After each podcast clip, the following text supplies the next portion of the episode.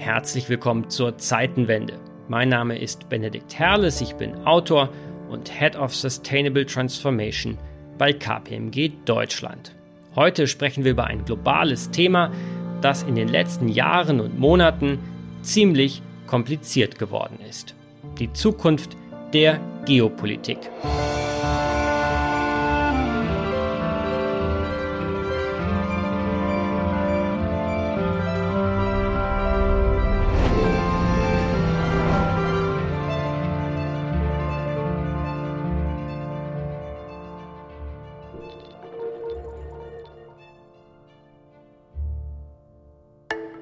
Shall be the policy of this nation to regard any nuclear missile launched from Cuba against any nation in the Western Hemisphere as an attack by the Soviet Union on the United States, requiring a full retaliatory response upon the Soviet Union. Im Kalten Krieg waren die Fronten noch einfach zu verstehen. West gegen Ost, Kapitalismus gegen Kommunismus, Gut gegen Böse. Doch nach dem Fall der Berliner Mauer folgte nicht etwa das vielbeschworene Ende der Geschichte, wie es der US-Politikwissenschaftler Francis Fukuyama einst beschrieb, sondern eine geopolitische Epoche, die drei Jahrzehnte später von zunehmender Unübersichtlichkeit geprägt ist. Egal wo man hinschaut, die diplomatischen und außenpolitischen Spannungen nehmen zu. Die transatlantischen und insbesondere die deutsch-amerikanischen Beziehungen werden seit Donald Trump immer schlechter. There was a recent poll. Germany likes Obama better than Trump. A lot better. I said, of course, because I'm making them pay their bills. I'm saying you gotta pay. I say, Angela, Angela, you gotta pay, Angela.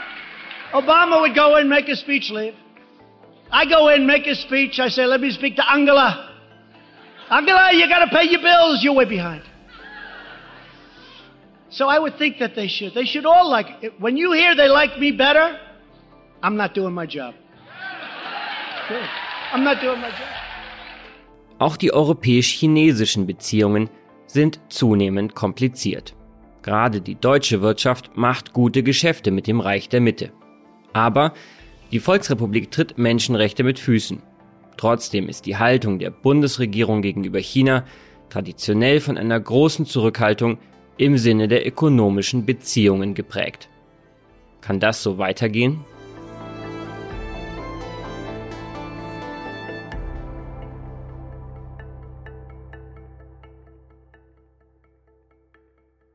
China unter Staatspräsident Xi Jinping tritt global als immer aggressiverer außenpolitischer Spieler auf.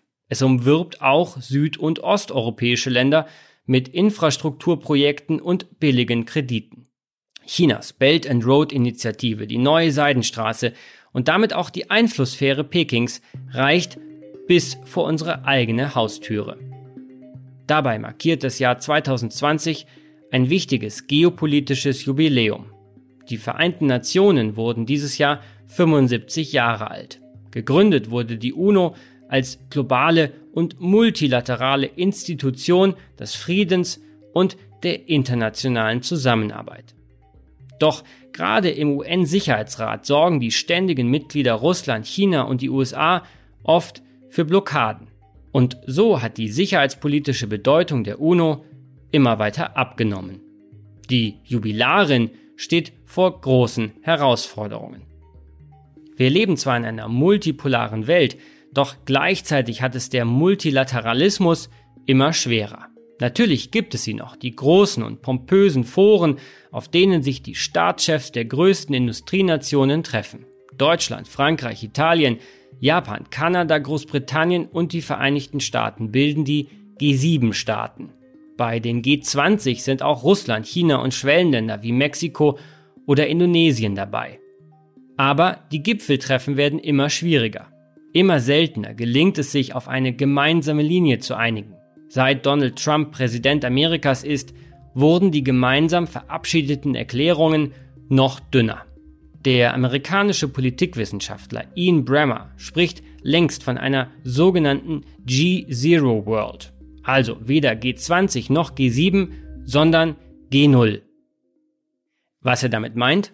Eine Welt, in der kein Land willens oder in der Lage wäre, eine wirkliche Führungsrolle zu übernehmen und in der internationale Kooperation immer schwieriger wird. Offensichtlich wurde die G-Zero World in der Corona-Krise. Im Angesicht einer globalen Pandemie war sich jedes Land selbst das nächste, und obwohl das Virus bekanntlich keine Grenzen kennt, gab es keine international abgestimmte Krisenreaktion.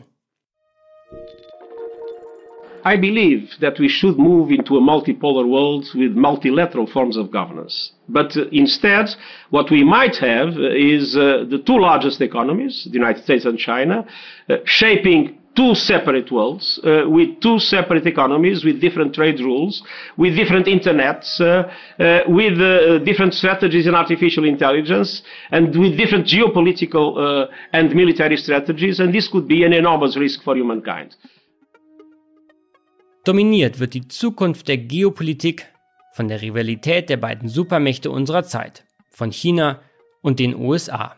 Beide Nationen liefern sich einen Wettkampf der Systeme, auf der einen Seite steht die Hightech-Diktatur Chinas mit ihrer vom Staat gelenkten Wirtschaft. Auf der anderen Seite stehen die USA, die sich zunehmend nicht mehr so sicher sein können, ob ihr Modell einer freien Gesellschaft und Ökonomie wirklich überlegen ist. Noch immer sind die USA in der militärischen Sphäre weit überlegen. Die Rüstungsausgaben der Amerikaner waren 2019 mit über 730 Milliarden US-Dollar immer noch mehr als doppelt so hoch wie die der Chinesen. Amerika, das ist noch immer das Silicon Valley und Hollywood.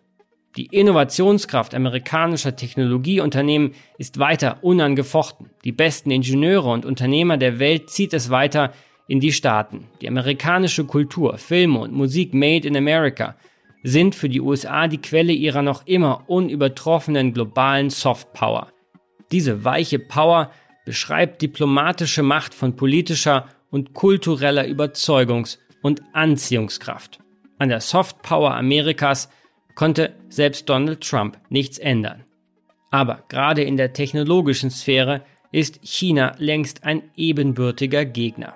Bei der Erforschung und Entwicklung von Biotechnologie und künstlicher Intelligenz ist China zum zweiten globalen Epizentrum geworden.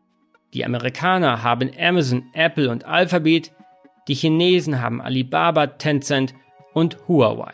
Es ist der digitale Kampf der Giganten. Immer wichtiger wird das sogenannte Geotech, ein Kofferwort aus Geopolitik und Technologie. Die Regierungen von Donald Trump und Xi Jinping nutzen Technologie für handfeste Machtpolitik. Huawei und TikTok stehen für Geotech. Die US-Regierung verbietet zum Beispiel den Einsatz von Huawei 5G-Technologie. Verbündete wie Großbritannien sind ihr gefolgt und nehmen dabei sogar in Kauf, dass sich der 5G-Ausbau stark verzögern wird. Und per Executive Order setzte Donald Trump durch, dass sich amerikanische Unternehmen an der Videoplattform TikTok beteiligen. Wir erleben nicht weniger als ein digitales Decoupling. Eine Aufspaltung der Technologiewelt in eine chinesische und eine US-amerikanische Hemisphäre. Amerika und die USA liefern sich eine Rivalität, die sie an den Rand eines neuen Kalten Krieges bringt. Die letzten Monate standen im Zeichen der Eskalation. Chinas anfänglicher Umgang mit der Covid-19-Pandemie und Pekings Hongkong-Politik sorgten für neue Fronten. Today I signed legislation and an executive order to hold China accountable for its oppressive actions against the people of Hong Kong. Die Aussicht eines New Cold War zwischen China und den USA wird heiß diskutiert. Doch anders als einst die Vereinigten Staaten und die Sowjetunion sind beide Länder wirtschaftlich trotz aller Handelskonflikte ökonomisch kaum entflechtbar miteinander verwoben. Dennoch stehen sich auf beiden Seiten des Pazifiks zwei durch die Corona-Krise stark geschwächte Staatsoberhäupter mit Profilierungsdruck gegenüber. Im südchinesischen Meer, in dem Chinas territoriale Ansprüche die von amerikanischen Alliierten verletzen, oder auch in Taiwan, könnte aus dem Kalten Krieg im schlimmsten Fall ein heißer werden.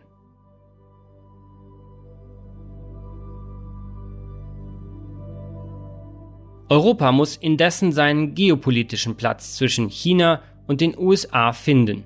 Und auch deshalb ist Kommissionspräsidentin Ursula von der Leyen angetreten mit der Maxime, eine, Zitat, geopolitische EU-Kommission anführen zu wollen. Grund genug also, eine Zeitenwendefolge der Zukunft Geopolitik zu widmen. Wie immer habe ich mich mit zwei Experten getroffen. Stefan Cornelius ist Journalist und leitet das Ressort Außenpolitik bei der Süddeutschen Zeitung. Er beobachtet die geopolitischen Veränderungen und Dynamiken seit vielen Jahren. Herr Cornelius, vielen Dank, dass wir hier Sie besuchen dürfen im Hochhaus der Süddeutschen Zeitung. Thema Zukunft Geopolitik. In den letzten Jahren ist die Geo- und Außenpolitik ja sehr kompliziert geworden. Auf den großen Achsen gibt es immer mehr Spannungsfelder. Russland, Europa, USA, Europa, zumindest mal USA, Deutschland, China und USA natürlich. Ähm, was ist denn, was sind dann aus Ihrer Sicht Szenarien der chinesisch-amerikanischen Beziehungen? In der technologischen Sphäre erleben wir ja ein, ein echtes Decoupling, Stichwort Huawei, Stichwort, Stichwort TikTok. Geotech ist das neue Schlagwort. Ähm, viele prognostizieren einen New Cold War. Was sind da Szenarien aus Ihrer Sicht? Der Kern der chinesisch-amerikanischen Konflikte äh, sind ja keine äh, geografischen Streitigkeiten oder auch selbst keine ideologischen Streitigkeiten, sondern im Kern geht es um die technologische Vorherrschaft. Beide Großmächte wissen, dass die, eine Weltführungsanspruch nur dann erfüllt werden kann, wenn auch die technologische Vorherrschaft gegeben ist. Und der Wettlauf, der stattfindet, geht natürlich um zwei Dinge, die miteinander verknüpft sind. Das eine ist künstliche Intelligenz und das zweite äh, ist die äh, ist die Prozessorentechnologie, ist die Frage, wer die Halbleiter der Zukunft baut und wer insofern die Rechnerkapazitäten entwickelt, die nötig sind, um künstliche Intelligenz tatsächlich umsetzen zu können. KI wird uns dramatische Veränderungen in unserem alltäglichen Leben bescheren. Im Prinzip eine, eine, den maschinengesteuerten Staat, aber natürlich auch die maschinengesteuerte Sicherheit. Sicherheitspolitik, die Frage von militärischer Stärke oder Schwäche entscheidet sich über die Fähigkeit, KI zu beherrschen. Und das ist die Rivalität, die sich nun ausspielt über den Pazifik hinweg und die hinter dem Decoupling steht. Dieses Decoupling ist ja fast schon eine, eine, ein Notreflex der USA, weil sie merkten, dass sie der Dynamik Chinas nicht gewachsen sind. Das heißt, es ist eine Art Angstzucken, ein Zurückzucken der USA, weil sie den Wettbewerb nicht äh, gewinnen werden, so wie es sich im Moment anschickt. Natürlich auch in der Erkenntnis, dass die Wettbewerbsregeln nicht fair verteilt sind. Was machen die Chinesen marktverzerrender als die Amerikaner? Marktzugangsfragen, Frage des Zeitpunktes des Marktzuganges, die Frage äh, Kapitalzu- und Abflüsse, die Frage der äh, Intellectual Property. Also das ist verzerrt und sie haben als westlicher Marktteilnehmer in China andere, schlechtere Chancen als ihre chinesische Konkurrenz. Es geistert ja jetzt dieses Wort des New Cold War herum. Ist das realistisch oder ist das einfach nur eine übersteigerte Rhetorik. Nein, nein, das ist absolut realistisch und das ist äh, fast schon wieder veraltet. Dieser, dieser Cold War könnte sehr schnell auch in einen Hot War umschalten. Es gibt sehr, sehr viele Szenarien, die ernst zu nehmen sind. Wir sehen chinesische Einflussnahmen nicht nur im südchinesischen Meer, sondern auch in den äh, territorialen Anrainerstaaten. Aber das große Thema ist natürlich Taiwan. Taiwan ist aus chinesischer Perspektive ein, nicht nur eine Prestigefrage, sondern eine Frage der nationalen des nationalen Selbstverständnisses, dass die Insel als Teil des chinesischen Mutterlandes gesehen wird und im Prinzip in ihrer Eigenständigkeit so nicht länger akzeptiert werden kann. Wir haben das Präjudiz in Hongkong gesehen in den letzten Monaten und äh, für viele gilt das, was dort geschehen ist, als Blaupause für den eigentlichen Versuch, Taiwan nun politisch zu inkorporieren, politisch zurückzuführen ins Mainland China, wobei zurückzuführen der falsche Begriff ist. Taiwan war nie Teil der Volksrepublik China. Historisch betrachtet ist der Claim also mehr als äh, dubios. Andererseits hat der Westen und die USA da angeführt mit Nixons Hinwendung nach China der Politik der ein Staat, zwei Systeme Formel zugestimmt und im Prinzip den Zustand, so wie er ist, festgefroren. Dass er auf Dauer nicht erhalten werden kann, ist inzwischen nicht mehr zu leugnen. Und es gibt berechtigte Befürchtungen, dass ähm, China gerade unter der Führung von Xi Jinping innenpolitisch enorm unter Druck, auch innerhalb der Kader unter enormem Druck, Taiwan als eine Option sehen könnte, wo auch die innere Anspannung nach außen entladen werden kann. Ein Szenario ist denkbar, dass gerade in einer politischen Vakuumsphase in den USA, also zwischen der Präsidentschaftswahl und der Vereidigung eines neuen Präsidenten, äh, tatsächlich äh, ein, eine Handlungsunfähigkeit entsteht, die China Optionen eröffnet. Das heißt, dass sie dieses Vakuum nutzen, um militärisch Taiwan, Taiwan einzuverleiben. Ja. Taiwan rüstet massiv auf. Taiwan äh, betreibt einen Selbstschutz, wie ein Land dieser Größe es nirgendwo auf der Welt tut. Ähm, es gibt keinerlei Entspannung, es gibt keinerlei politische Versuche, das zu einzudämmen. Und deswegen wird das vielleicht einer der großen geopolitischen Konflikte sein, die wir auch als Europäer äh, in den nächsten Monaten sehen werden und zu denen wir uns verhalten müssen. Hm. Gehen wir mal nach Europa. Ähm, jetzt steht in Amerika eine Wahl an. Was würde sich dann im Fall eines Wahlsiegs von Biden ändern aus europäischer Sicht, wenn man die transatlantische Beziehung anschaut? Zwei, zwei Dinge sind besonders wichtig. Das eine ist äh, die Regelgebundenheit, das heißt die Verlässlichkeit, was, was, was haben wir abgemacht, woran halten wir uns, was, ist, was sind die Spielregeln, nach denen wir Politik betreiben. Und das zweite ist Feststellung oder die Festlegung einer amerikanischen Präsidentschaft, dass ein Bündnissystem dem Land nutzt. Trump lebt in der Vorstellung, dass Amerika in der Welt einzahlt und dass diese Investition nicht vergütet wird. Das heißt, dass es sich nicht lohnt. Das widerspricht grundsätzlich dem amerikanischen Selbstverständnis und der Erfahrung der, der Jahre seit dem Zweiten Weltkrieg, wo natürlich diese amerikanische Dominanz in der Welt exakt darauf beruht hat, nämlich dass ein System gleichgesinnter Staaten sich zu Bündnissen zusammengeschlossen hat und Amerikas Führungsrolle akzeptiert hat. Nicht nur militärisch, sondern auch äh, wirtschaftlich, kulturell und so weiter. Amerika war eine, ein benevolenter Hegemon, war ein Hegemon, dem man gerne gefolgt ist. Nun ist Amerika eine Nation, die sagt, ihr stört uns, ihr kostet uns, wir wollen mit euch nichts zu tun haben. Und das ist natürlich für Europa geradezu eine Existenzfrage, welche Rolle Amerika in Europa spielt. Amerika war immer eine europäische Macht seit dem Zweiten Weltkrieg.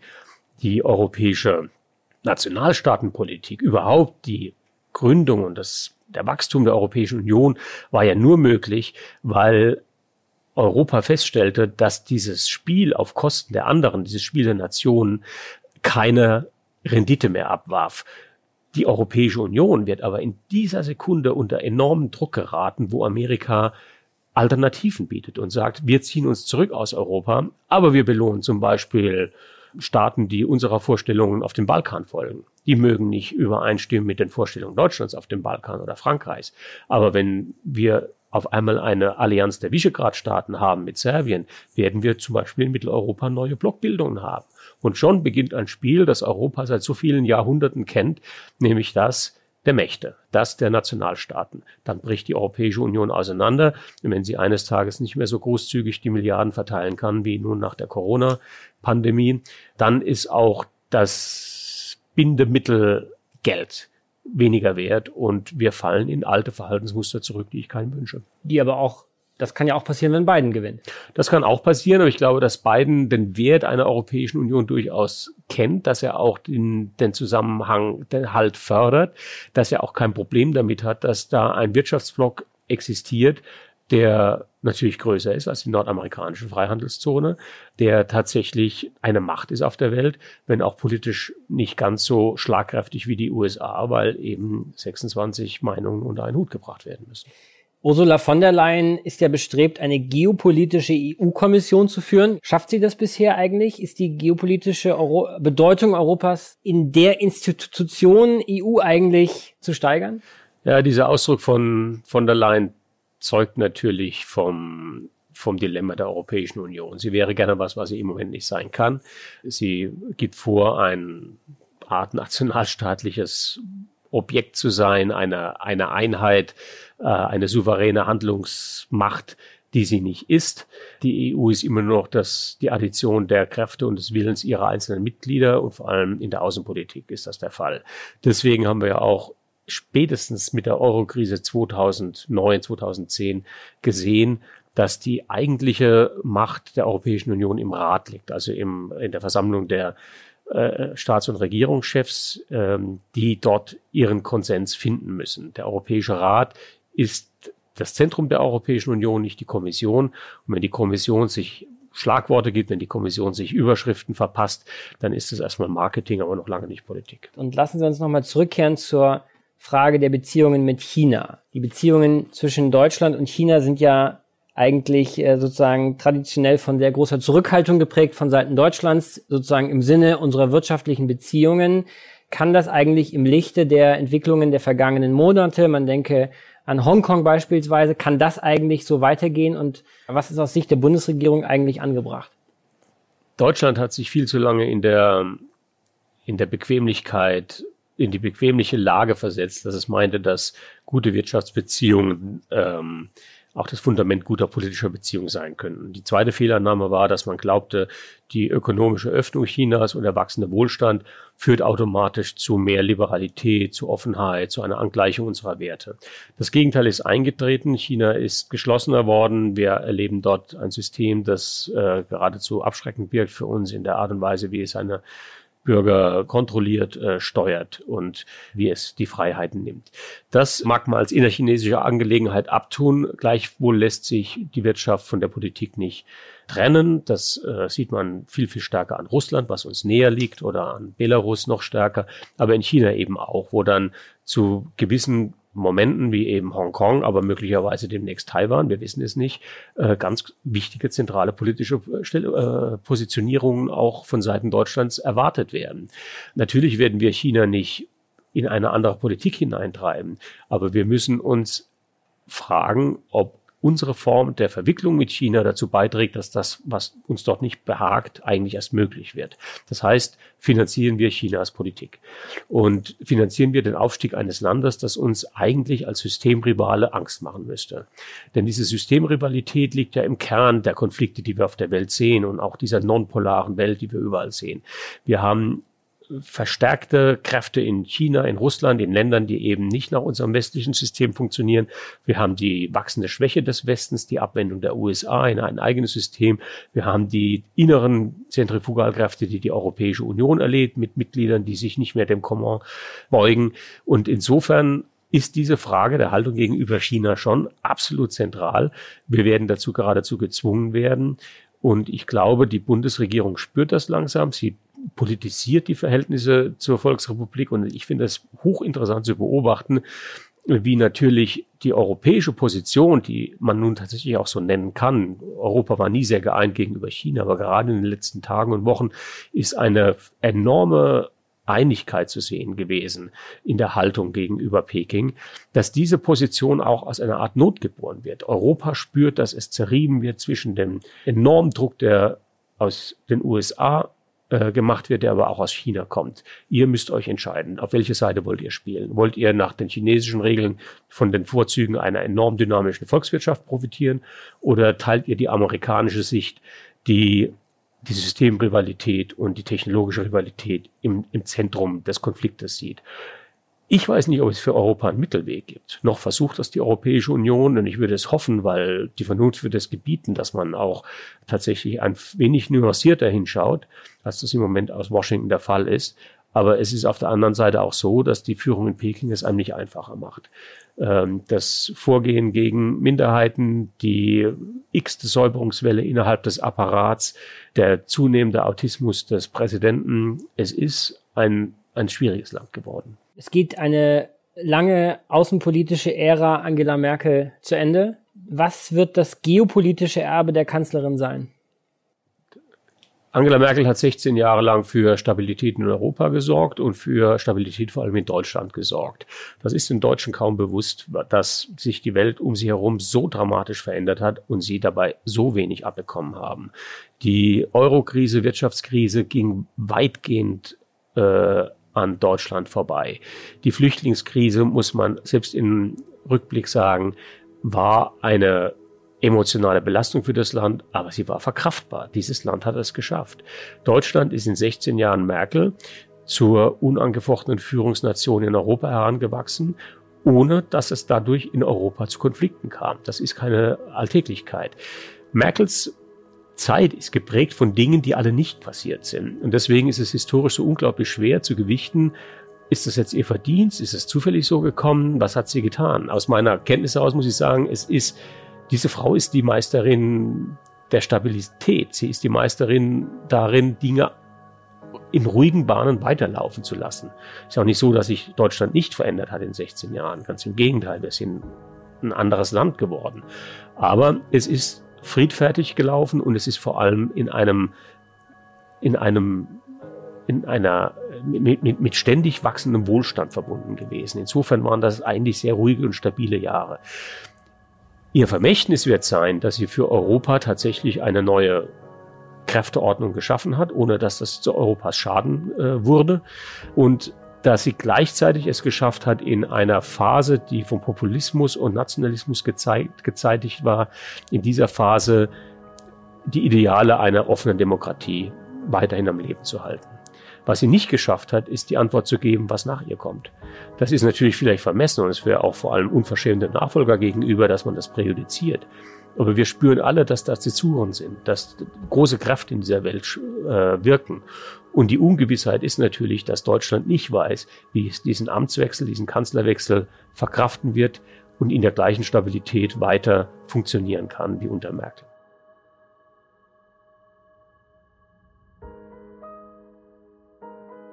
Zu meinem zweiten Gast. Professor Volker Pertes ist Politikwissenschaftler und Berater und leitete bis September dieses Jahres die Stiftung Wissenschaft und Politik in Berlin, den führenden Außenpolitik-Think Tank dieses Landes. Herr Professor Pertes, vielen Dank, dass wir hier sein dürfen. Ja, sehr gern. Bleiben wir bei China-USA. Ähm, Sie schreiben in einer Studie, dass die strategische Rivalität zwischen diesen beiden Ländern das seit 2001 vorherrschende US-Paradigma Kampf gegen den Terrorismus ersetzt hat. Was genau meinen Sie damit? Also 2001, äh, Sie erinnern sich noch, äh, die Angriffe auf das World Trade Center und auf das Pentagon haben amerikanische Politik und in der Folge die Politik der meisten Staaten in der Welt, ob sie nun mit den USA verbündet waren oder nicht, sozusagen an einer anderen Leitlinie ausgerichtet. Und diese Leitlinie hieß Kampf gegen den Terror oder Kampf gegen den Terrorismus. Da wurde vieles mit legitimiert, was vorher nicht legitim war. Da wurden aber auch Bündnisse geschlossen, die es vorher nicht gab. Ähm, da wurden ähm, Allianzen geschmiedet, die vorher in der Art und Weise, also ich sag mal, NATO-Staaten und arabische Staaten äh, dies in der Weise nicht gegeben hat. Und das war das Prisma, wenn Sie so wollen, durch das vor allem amerikanische Politik, aber auch viele andere Staaten Weltpolitik betrachtet haben. Nützt es dem Kampf gegen den Terror äh, oder schadet es dem? Und dieses, dieses Paradigma ist von der damaligen George W. Bush-Administration sozusagen auf den Weg gebracht worden und die Obama-Administration, obwohl eine demokratische, hat es eigentlich weitergeführt. Ich war Höhepunkt der, des Antiterrorkampfes bei Obama, ähm, die Liquidierung von Osama bin Laden entsprechend auch inszeniert und, und gefeiert. Und in der Trump-Administration hat sich das ganz deutlich geändert. Sie finden, wenn Sie in die nationalen Sicherheitsdokumente der USA schauen, finden Sie Kampf gegen den Terror noch gewissermaßen unter ferner Liefen. Also es taucht noch auf, aber es kommen andere Dinge davor. Und das ist die Auseinandersetzung mit konkurrierenden Großmächten, die Auseinandersetzung mit revisionistischen Mächten, wo dann eben konkret Russland und China genannt worden sind. Und seit neuestem übrigens während der Covid-Pandemie, jetzt im Frühsommer, äh, ist auch eine amerikanische Strategie zum Umgang mit China veröffentlicht worden vom Weißen Haus, die China als die eine äh, große Gefahr der USA definiert und sozusagen Politik äh, darüber ausrichtet, ob sie oder daran ausrichtet, ob sie nun ähm, den Kampf gegen China oder die Auseinandersetzung, die Rivalität mit China für die USA in die richtige Richtung lenkt oder nicht. Reden wir mal über Europa im Spannungsfeld zwischen China und den USA. Welche geopolitischen bzw. außenpolitischen Empfehlungen geben Sie denn der EU? Sie sind ja auch wirklich aktiver Politikberater. Was würden Sie Ihren Ansprechpartnern, äh, sei es in Brüssel oder sei es auch in Berlin natürlich, ähm, im Lichte dieser ja momentan eher eskalierenden sino-amerikanischen Rivalität raten? Die kurze Antwort heißt, nicht auf diese Rivalität schauen wie das Kaninchen auf die Schlange oder auf die zwei Schlangen in dem Fall, sondern die eigenen Kapazitäten stärken. Wir werden nur ernst genommen als Dritter in einem solchen Spiel. Wir werden nicht die Nummer eins sein als EU, aber wir können eine gute dritte Position haben in der Welt, wenn wir unsere eigenen Fähigkeiten stärken. Und da geht es um jede Form der Fähigkeiten, die Einfluss in der Welt erlauben. Da geht es natürlich um unsere Wirtschaft, da geht es um unseren Binnenmarkt, der ein unglaubliches Ass ist, äh, ein unglaublicher Trumpf ist in der Auseinandersetzung um die Gewichte in der Welt. Da geht es um unsere diplomatischen Fähigkeiten, um unsere militärischen Fähigkeiten, um unsere Prognosefähigkeiten, um die Fähigkeit, ähm, den, den Euro zu einer Leitwährung zu machen. Da können Sie sozusagen das ganze Spektrum durchdeklinieren. Und es geht vor allem darum, zu zeigen, wenn wir sozusagen auf die, auf die geopolitische Ebene schauen, dass Europa in der Lage ist, in Europa selbst und im unmittelbaren Umfeld Europas, also nahe Mittlerer Osten, Afrika, Mittelmeerraum, Stabilität zu projizieren und nicht darauf zu warten, dass andere das für Europa tun. Wenn Europa das schafft, und das wird nicht morgen der Fall sein, aber wenn Europa das innerhalb der nächsten 10, 15 Jahre schafft, dann wird es ein ernster, ernsthafter Mitspieler in dieser Auseinandersetzung zwischen den USA und China sein.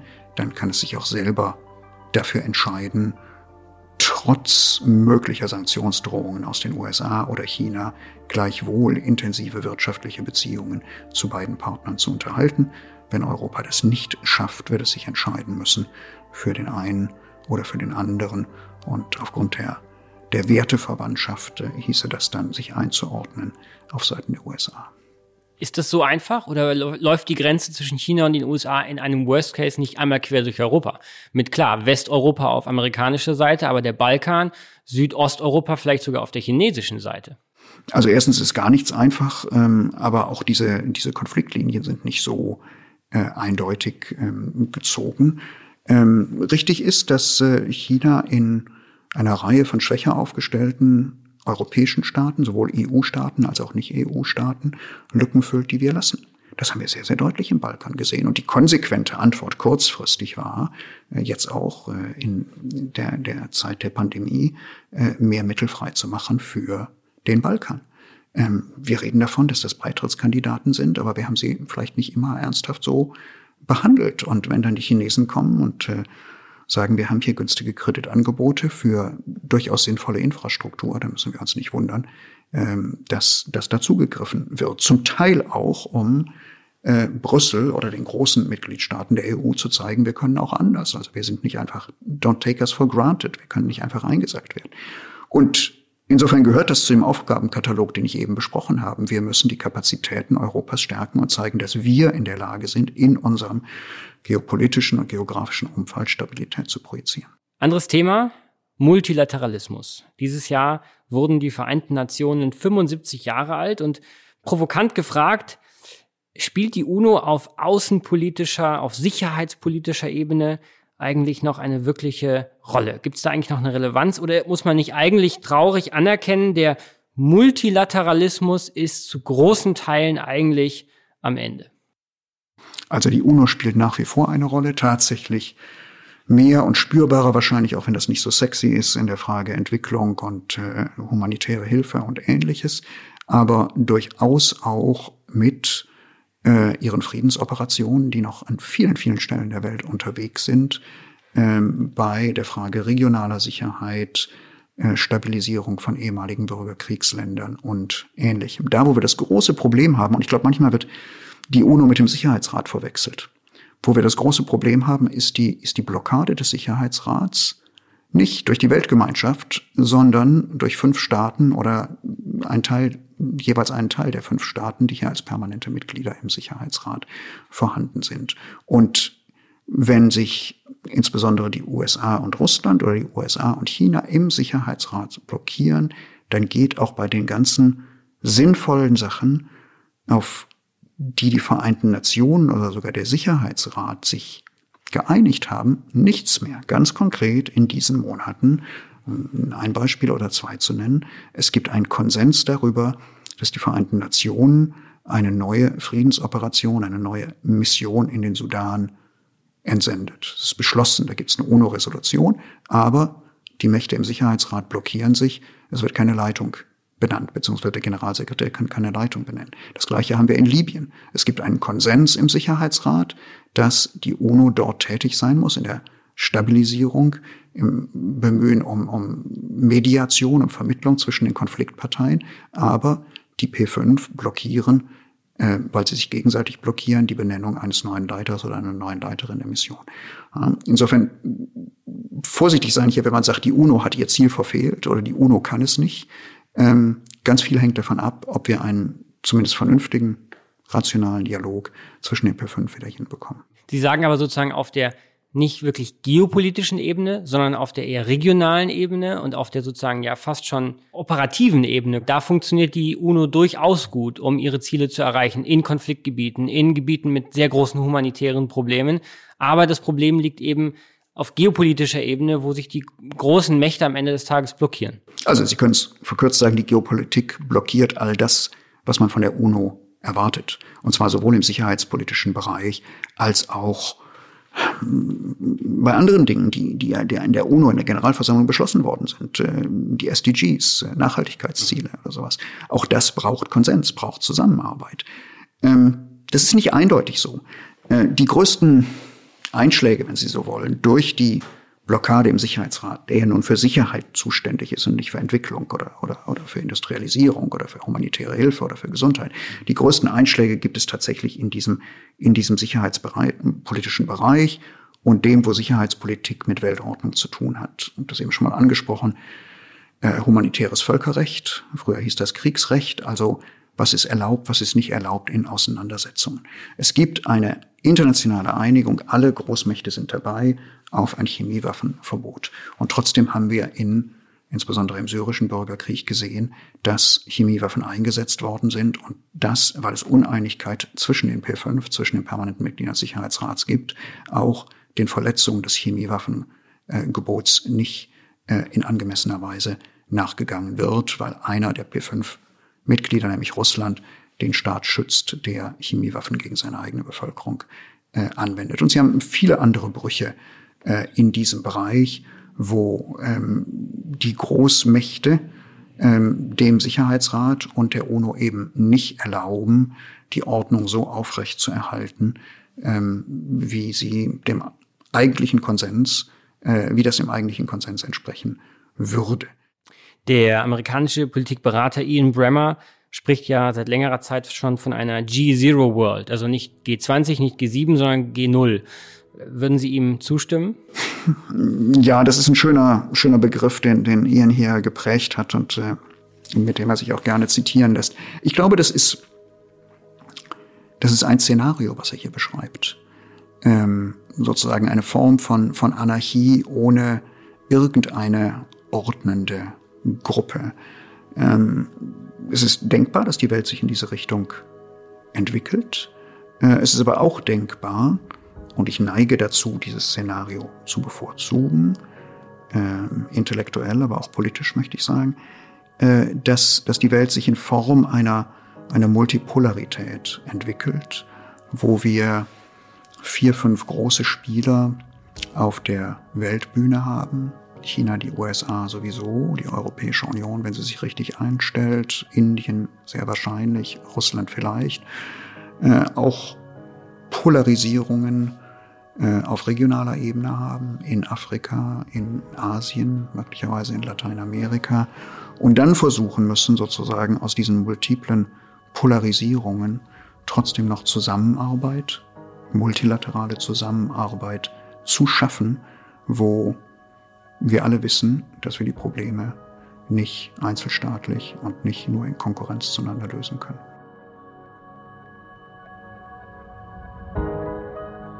Die Gespräche mit Volker Pertes und Stefan Cornelius haben mir gezeigt, die Beschleunigung des Wandels macht natürlich auch vor internationalen Beziehungen nicht Halt. Gerade die exportorientierte Bundesrepublik und deutsche Unternehmen mit ihren weltumspannenden Wertschöpfungsketten sind davon betroffen. Volker Pertes Perspektiven wirken zum Teil etwas optimistischer als die von Stefan Cornelius. Das ist vermutlich auch dadurch zu erklären, dass Pertes eben Politikberater ist und Cornelius ein Journalist. Letzterer kann es sich leisten, auch düstere Szenarien aufzumalen. Pertes hingegen muss schon von Berufswegen auf Handlungsspielräume hinweisen. Bei aller geopolitischer Dynamik der letzten Monate sollten wir unseren Optimismus tatsächlich nicht verlieren. Klar ist aber auch, gerade für Europa wird sich in den kommenden Jahren entscheiden, ob der Kontinent und seine Wertegemeinschaft seine Rolle als dritte Kraft neben China und den USA finden und mit diplomatischem und demokratischem Leben füllen kann. Letzte Frage, die ich allen meinen Gästen stelle. Das Jahr 2051 ist das Jahr, in dem ich in Rente gehen werde, wenn ich mal den Briefen der Rentenversicherung glauben werde. Deshalb die Frage an Sie, wie sehen Sie die geopolitische Großkonstellation des Jahres 2051? Da bin ich 86. Da würde ich Folgendes vorschlagen. Ähm, Möglicherweise reden wir nicht mehr über Geopolitik in unserem jetzigen Sinn, im Staatssinne, dass wir Mächte haben, die gegeneinander antreten und konkurrieren. Wir werden eine enorm riesige Bevölkerungszahl haben auf diesem Planeten. Wir werden Verteilungskämpfe haben. Wir werden äh, Kämpfe haben um, um Ressourcen, um Wasser, um Nahrungsmittel, um Rohstoffe. Und wir werden das Thema Klima haben, das wahrscheinlich alles beschäftigt. Wanderungsbewegungen, die durch Klimaveränderungen ausgelöst werden, Kämpfe, die durch Klimabewegungen ausgelöst werden. Das wird alles neue geopolitische Faktoren schaffen, die wir noch nicht kennen. Aber ob das die alten Nationalstaaten sind, das wage ich sehr zu bezweifeln. Ich fange mal mit dem an, was nicht die Geopolitik ist. Ähm, nach aller Wahrscheinlichkeit werden sie tatsächlich gesünder sein als die meisten 66-Jährigen heute. Hoffentlich. Ähm, das ist nur Wahrscheinlichkeitsrechnung. Äh, wahrscheinlich werden sie aber auch nicht in Rente gehen dürfen, sondern ein bisschen länger arbeiten müssen dann, weil sonst die Rentenversicherung ihnen eben kein vernünftiges Alters, äh, kein vernünftiges Alterseinkommen mehr garantieren kann. Und aus demografischen Gründen ist es wahrscheinlich auch sinnvoll, dass wir dann ein wenig länger arbeiten. Vielleicht auch jetzt schon. Ähm, ich denke, wir werden bis dahin, äh, und das ist keine keine besonders fröhliche Aussage, die ein oder andere größere Klimakatastrophe erlebt haben und dass sie so weit vorausgreifen, also über 30 Jahren, äh, bis dahin tatsächlich in den großen Volkswirtschaften der Welt eine grüne Ökonomie haben. Das heißt, wir werden über Krisen und Katastrophen die Kurve bekommen haben, nachdem wir es erstmal sozusagen anders versucht haben.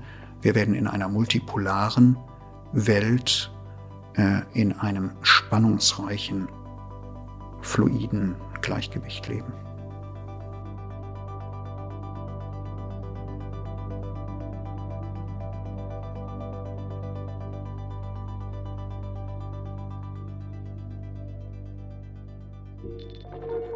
Herr Professor Pertes, vielen Dank. Sehr gerne. Vielen Dank, Herr Cornelius. Bitteschön. Ich bin Benedikt Herles, vielen Dank fürs Zuhören und bis zum nächsten Mal bei der Zeitenwende.